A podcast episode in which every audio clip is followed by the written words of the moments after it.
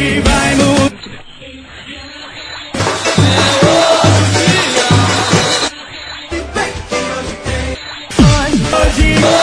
Hoje, tem!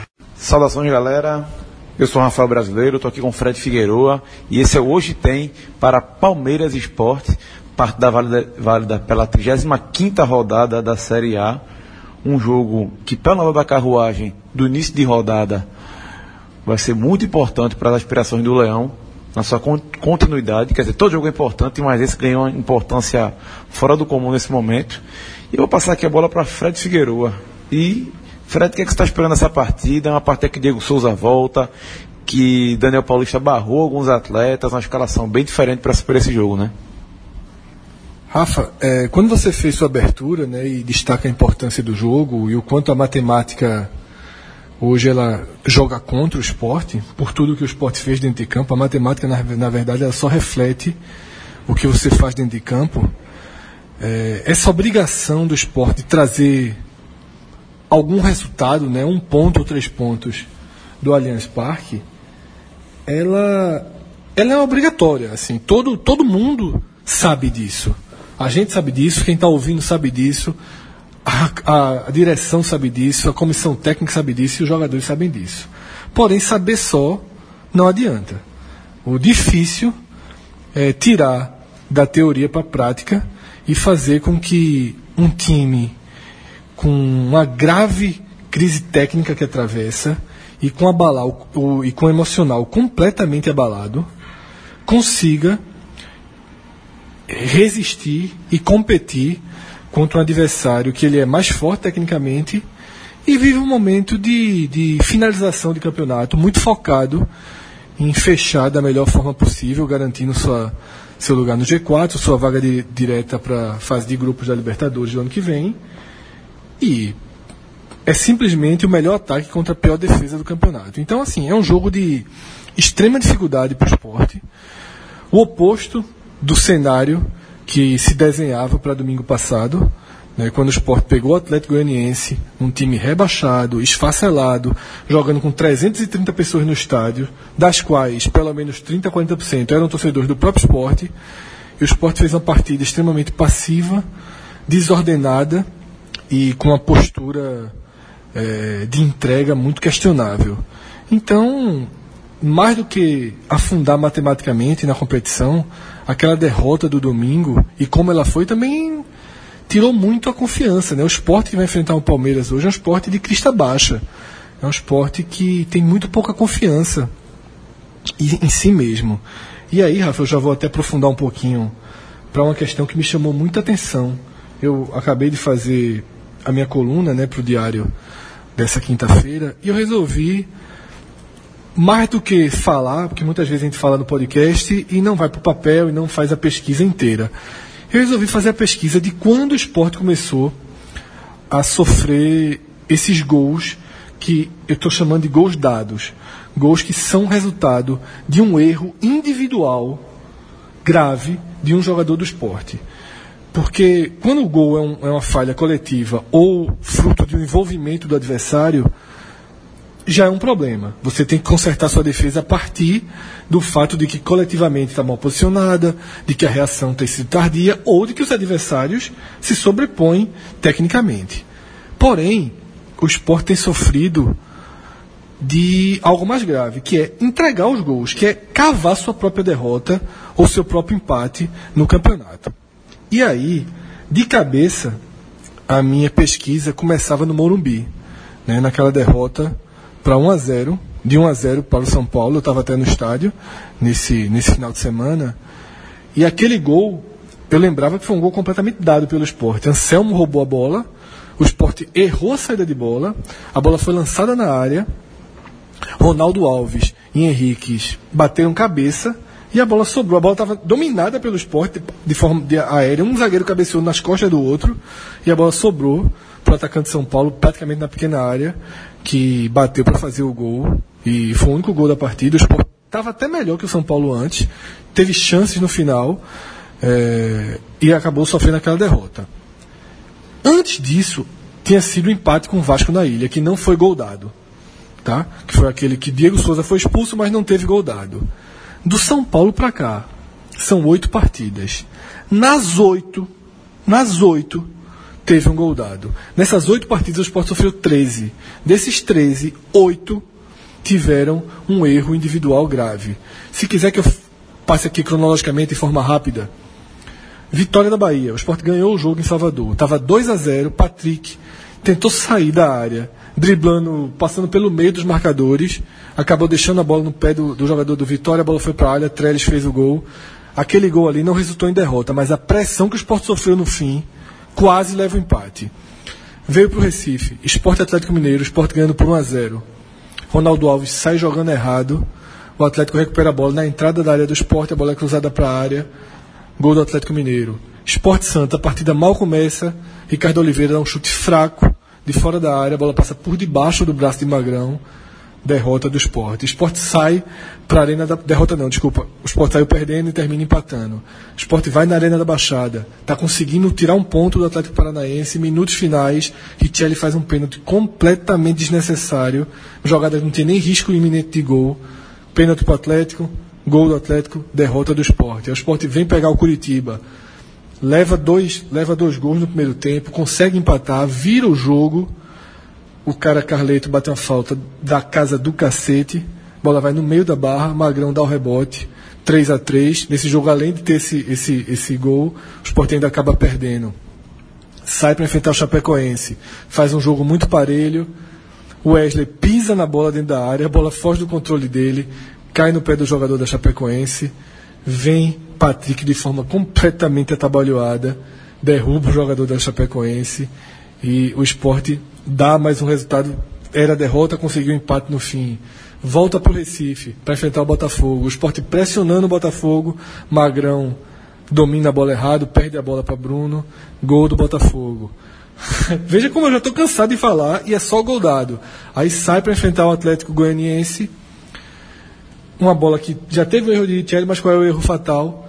Quem dá o passe para Diego Rosa é Patrick, que corta dando passe para o jogador do Atlético Goianiense o esporte sai perdendo. Então, assim, esses times nem mal precisaram se esforçar para fazer gol no esporte. Então, como é que Daniel Paulista vai corrigir isso? Não se corrige.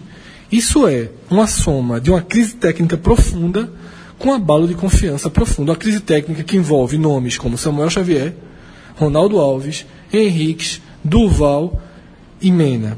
Ou seja, todo o sistema defensivo titular, ainda coloquei um dos zagueiros reserva, passa por uma crise técnica horrível. Não por acaso, uma das, entre as mudanças de Daniel para essa para essa quinta-feira é a volta de Raul Prata com Sanders sendo lateral esquerdo. Né? Mena vai jogar avançado. Mas os dois laterais titulares não estão entrando. Zaga não tem o que fazer. E para completar, do jogo do Santos para cá, Magrão também se somou a, a quem vem errando muito. Então, assim, Rafael, o cenário é o pior possível e Daniel tem muito, muito pouco o que efetivamente mudar para tentar reverter isso. Bom, a discussão de treinador, acho que a gente nem vai ter mais, porque Daniel está efetivado, não vai adicionar mais muita coisa, mas ele fez algumas mudanças para essa partida que eu julguei muito, não vou dizer importante, mas no mínimo interessante, né, Fred? Isso, Rafa. A questão de Daniel, é, de fato, o Sport tentou, né, de última hora, uma, uma mudança de treinador para essas últimas quatro partidas, tardia. A gente comentou isso no podcast, quando, ainda, quando a gente ainda sabia desse, desse, dessa movimentação do esporte em busca de treinador. Eu até admito que quando a gente estava gravando o podcast, eu tinha recebido a informação de que a negociação com o Milton Mendes estava muito avançada, mas durante o podcast mesmo eu já recebi uma sinalização de que não viria e de que a escolha do esporte era de fechar já o treinador para 2018 e, de fato, finalizar 2017 com Daniel. É uma escolha que é uma convicção de parte da direção do clube, a mesma, a mesma parte, inclusive, que optou por Daniel no início do ano. E, enfim, prevaleceu a decisão deles era preciso mudar alguma coisa. Já que não, não, não, não houve a mudança de treinador, Daniel foi, foi mexer na, na, na, na, estrutura da equipe. Então, como eu falei antes, tira Samuel Xavier para colocar Raul Prata de volta. Eu acho o Samuel um jogador com mais potencial do que Raul Prata. Mas erra mais do que Raul Prata também. E como eu falei que a gente.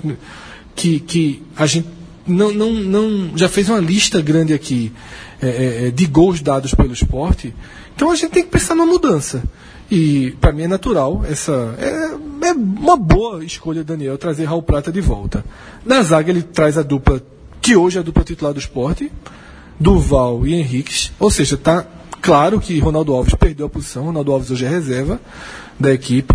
E na esquerda ele mantém Sander, porém dobrando a lateral com o Mena, né, que também passa por uma grave crise técnica, errando tudo, mas por, justamente pelo potencial que o Palmeiras tem, eu acho que Daniel faz a opção correta em deixar o time um pouco mais organizado. Defensivamente, um pouco mais protegido, digamos assim. Não é organizado a palavra certa, é protegido. Então ele dobra de novo os laterais da esquerda.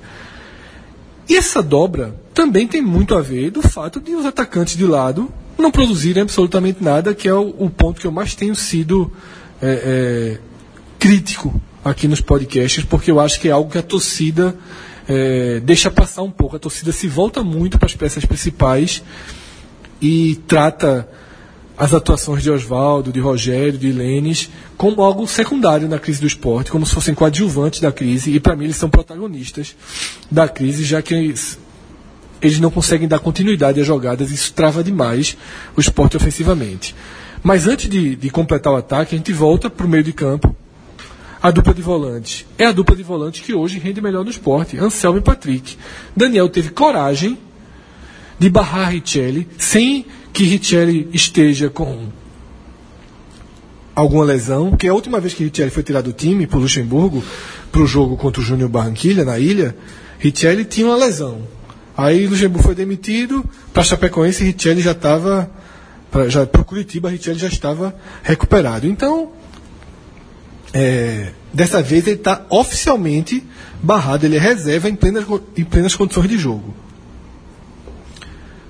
Pelo que Richelli jogou e pelo que ele se pela forma com que ele se comportou contra o Atlético Goianiense, eu achei também uma decisão acertada de Daniel. É uma pena o Sport perder um referencial técnico. Continuo achando que Richelli é um dos grandes volantes do futebol brasileiro.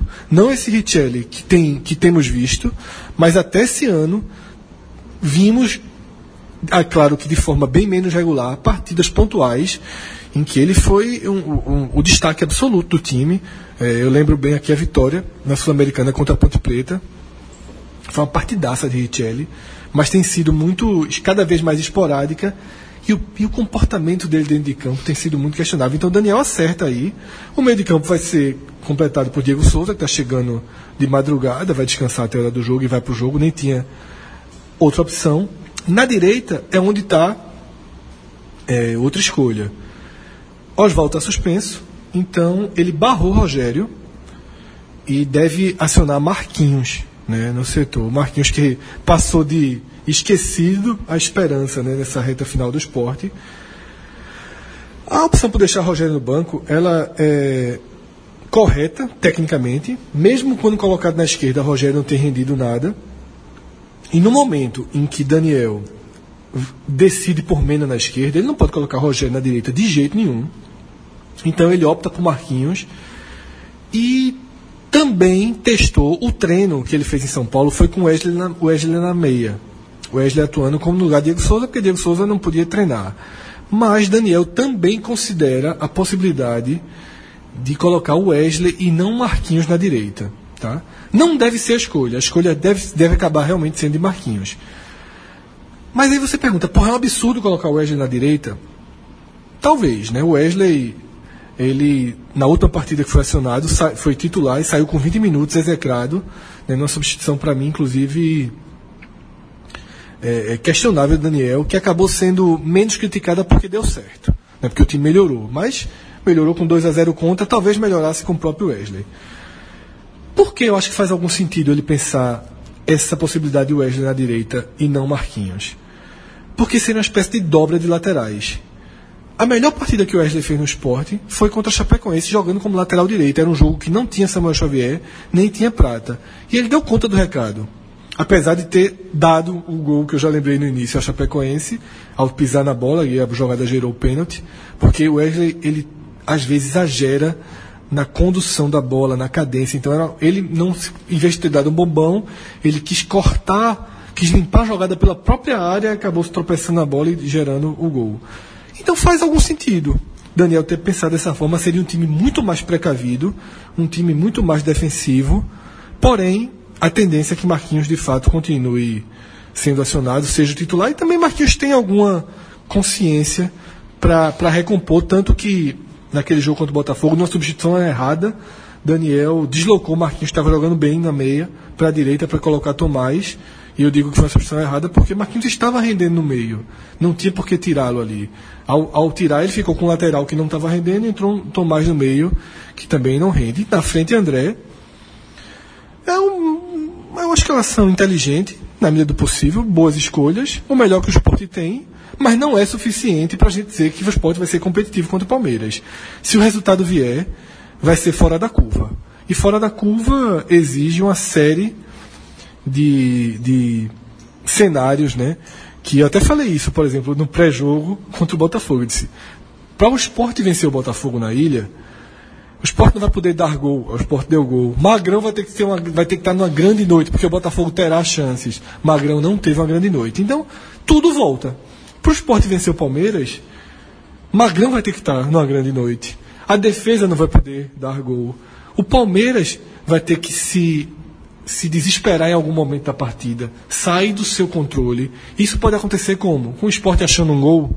Todo time às vezes acha um gol, bate uma falta, um escanteio. Faz tempo que o esporte não consegue achar um golzinho. Então, se ele acha um golzinho de início, sai ganhando, talvez consiga, consiga suportar, consiga não levar virada. É, é preciso, né? Essa demonstração de competitividade, porque todos os rivais diretos estão dando essa demonstração de competitividade. E só o esporte não. Então, assim, por mais que eu, você, Rafael e você que está ouvindo acredite no rebaixamento do esporte, se tem alguém que não pode se entregar, é quem tá, quem tem a possibilidade das mãos. A gente está só falando. Falando é muito fácil. A gente fala que não acredita, o esporte ganha dois jogos, a gente volta a falar que acredita. Ok. Mas quem está dentro de campo, aquele, abre aspas, papo furado de lutar até o fim, na verdade não pode ser papo furado, porque enquanto há jogo, há possibilidades, a gente já viu aí coisas bem surreais acontecerem, até mesmo em relação ao rebaixamento. Então, Daniel, a direção, os jogadores têm que acreditar e se dedicar para tentar competitividade onde hoje não tem. Mas tentar é do futebol, né? Isso aí, Fred. Bom, do outro lado, o Palmeiras tem como desfalque oficial apenas Mike e Fabiano, laterais. É, o Mina e o Borja, que estavam com a seleção colombiana, devem chegar, vão ser avaliados, mas provavelmente vão para o banco de reserva. Não deve começar a partida, até porque a urgência do Palmeiras nesse momento é brigar pela Libertadores e nada mais. Assim, o Palmeiras deve vir com Fernando Praz no gol, Tietchan na lateral direita, Edu Dracini Luan na zaga e Michel Bastos na lateral esquerda. Meio de campo, vai ter Felipe Melo, aí tem uma dúvida se entra Guerra ou Jean, se já tiver condições de jogo. É, Moisés comandando ali o meio de campo, e na frente, Keno, Dudu e Davidson. Davidson que vem fazendo boas partidas ali, parece que finalmente está justificando o investimento, mas talvez aí, se o Borja tiver condições, pode até entrar no segundo tempo. Bom, Fred, agora a tabela, pelo menos na quarta-feira, a parte da quarta-feira não ajudou muito não, né? Ponte Preta venceu, Havaí terminou empatando 2 a 2 e a situação do esporte vai se complicando na questão da tabela também, né? Você sabe que eu estou contra a corrente né, nessa história da Ponte Preta. E eu escrevi isso antes do jogo. É, lógico que é um senso comum que o resultado foi ruim para o esporte, porque o esporte foi ultrapassado e porque a Ponte Preta está vivíssima na classificação. Mas antes da partida começar, eu fui lá e tuitei o seguinte. A situação do esporte hoje é tão crítica matematicamente que eu defendo uma, uma lógica kamikaze para esse jogo Atlético, para esse jogo Ponte Preta e Atlético Paranaense. Que é a lógica da Ponte Preta vencer. Porque a Ponte Preta vencendo, ela se mantém viva. E na penúltima rodada, que é a rodada 37, né? essa que vem nesse domingo, a outra, ela, a Ponte Preta recebe o Vitória. É fundamental que a Ponte tire ponto do Vitória.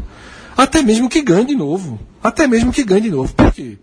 Porque muito mais importante do que posicionamento nesse momento é a projeção final de pontuação dos adversários. É meio que um consenso entre os torcedores do esporte, entre a gente que analisa, que para o esporte salvar tem que ganhar três jogos. Chegar aos 45 pontos. Que não é uma margem segura. É, a, o FMG, eu até expliquei isso no podcast, ela hoje dá que quem chegar aos 45 pontos tem 83% de chance de permanecer. Mas eu destaco que quando ele calcula esse potencial, não é para o esporte. Parte desse potencial é pela imensa probabilidade do esporte não chegar aos 45. E da, e da Ponte Preta não chegar aos 45. Por isso, 45 é a margem segura.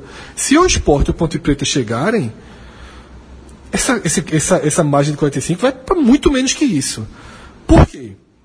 Porque o Curitiba precisa de duas vitórias em quatro jogos para ir para 46. O Vitória, com duas vitórias e um empate, vai para 46.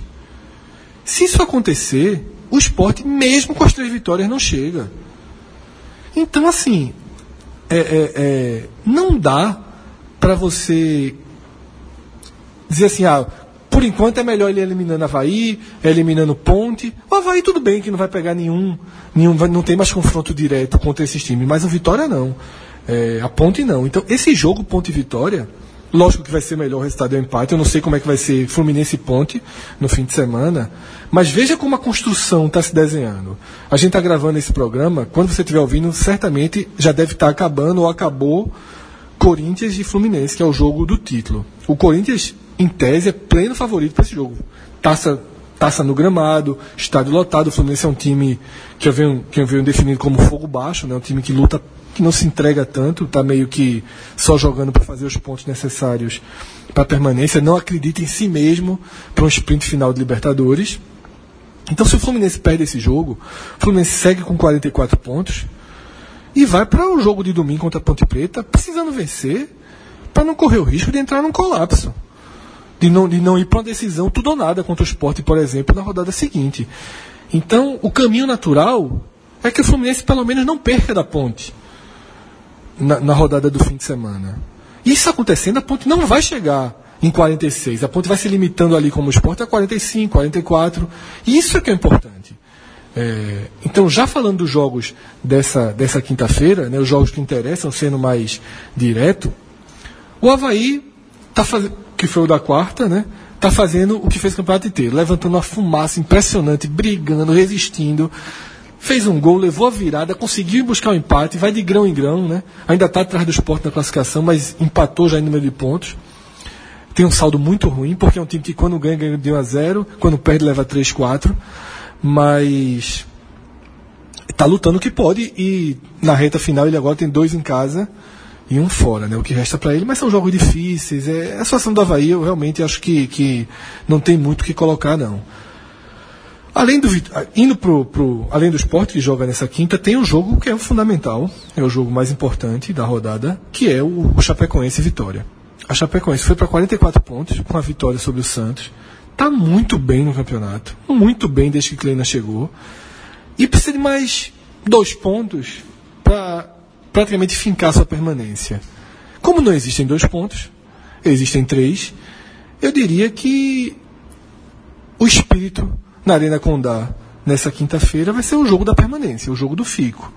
E acredito que a gente vai ter uma Chapecoense muito motivada né, com o estádio cheio e numa disposição muito grande para tentar vencer o Vitória. O problema é que o Vitória não perde para ninguém fora de casa, para ninguém. São nove jogos seguidos sem perder fora de casa, desconsiderando a Fonte Nova, o clássico contra o Bahia, que foi fora de casa ele foi, e a Vitória foi derrotada. Mas é, como visitante, visitante fora do seu estado, não perde. Pegou o Grêmio e empatou. É um time muito resistente. Então essa essa essa partida é fundamental. Se o Vitória vence, a situação do esporte beira o reversível. Sobretudo se o esporte perder do Palmeiras ou mesmo se empatar. Caso o Vitória empate, já seria muito ruim se o esporte não, não, não replicar o resultado contra o Palmeiras. Não, pelo menos, empatar contra o Palmeiras. Se, se essa rodada terminar como ela está, eu diria que é até um lucro para o esporte. Mas, ok. É, é, é, o que realmente precisa seria a Chape ganhar. O, o Vitória permanecer com 39 pontos, colado com a ponte, ou seja, dá um nervosismo no Vitória, porque o esporte não é o único time que pode passá-lo.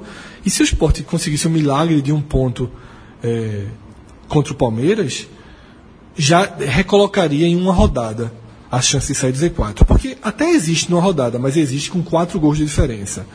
Como para o esporte ganhar e o Vitória perder, cada um sobe, um esporte sobe um gol e Vitória desce um, existem dois gols aí para se tirar. O esporte teria que, por exemplo, fazer 2 a 0 no Bahia e o Vitória levar 2 a 0 do Cruzeiro no fim de semana. Ou o esporte fazer 3 a 0 no Bahia e o Vitória perder por 1 a 0 do Cruzeiro. Então, assim, é, tão importante quanto o esporte e Palmeiras é Chapecoense e Vitória. Se o esporte perder do Palmeiras e a Chapecoense ganhar do Vitória, a rodada tá ok. Sobretudo se os placares forem similares, né? Eu até estava brincando com o Cássio dizendo que um 2 a 1 Palmeiras é um bom placar para o esporte. Uma derrota de um por um gol de diferença com gols marcados, um 3 a 2 seria até aceitável. É, é, é, como se fosse meio ponto, sabe, Rafa? Tá, Rafa tá rindo enquanto eu tô falando isso, mas é isso, é o fire do fire. É ganhar décimos, digamos assim. Eu diria que o, o Vitória não está 3, 3 pontos e 4 gols na frente do esporte, é como se tivesse 3,04. E aí o esporte, se fizer gols, porque eles estão empatados em número de gols. É, e pode acabar decidindo aí. O outro jogo que interessa bastante é o jogo do Curitiba. Curitiba recebe o Flamengo no Couto Pereira. Perigoso o jogo, perigoso. O Curitiba está longe de ser um time confiável e o Flamengo numa crise, tapa gente brigando hoje na sede do clube, ou foi ontem na sede do clube. Está pressionado, está pressionado inclusive a perder o lugar no G7. E é muito arriscado perder o lugar no G7, porque ele vai depender ou dele mesmo na Sul-Americana, ou de um Grêmio e Lanús na Libertadores, se ele for oitavo. Mas assim, a situação é, é, bem crítica, até porque briga com o Vasco por essa posição. Né? O Vasco é, que também está jogando enquanto a gente está gravando aqui. Então, assim, é, esses dois jogos são tão importantes quanto Palmeiras Esporte. Né? Palmeiras Esporte só é mais importante porque se o Esporte vence, o Esporte já zera a rodada no pior dos cenários. Né? No melhor dos cenários, ele encosta na turma e aí se ele sai dessa rodada um ponto atrás do Curitiba, empatado em número de pontos com vitória, vai ter mobilização, vai ter 20 mil pessoas na ilha de novo. O, enterro, o morto balança no caixão, né? Um, alguém me perguntou no Twitter se perder do Palmeiras significa fechar o caixão. Eu disse que não, porque o caixão fechou domingo passado. Agora, antes de enterrar, a turma tá vendo ali se o morto balança. Qualquer coisa que o esporte faça São Paulo é só uma balançada do morto para tentar ver se se contra Painho domingo, ressuscita. Eu gosto de duas coisas. Primeiro é você tentando ser o fire do fire do fire, que é uma coisa fantástica. Essas 3 a 2 não existe. E o respeito à Bahia, né? Painho. É isso aí, galera. Isso foi o Hoje Tem. Quase torcer por quem também. A gente se vê aí na próxima rodada, nos próximos podcasts 45 minutos. Forte abraço, até a próxima. Tchau, tchau.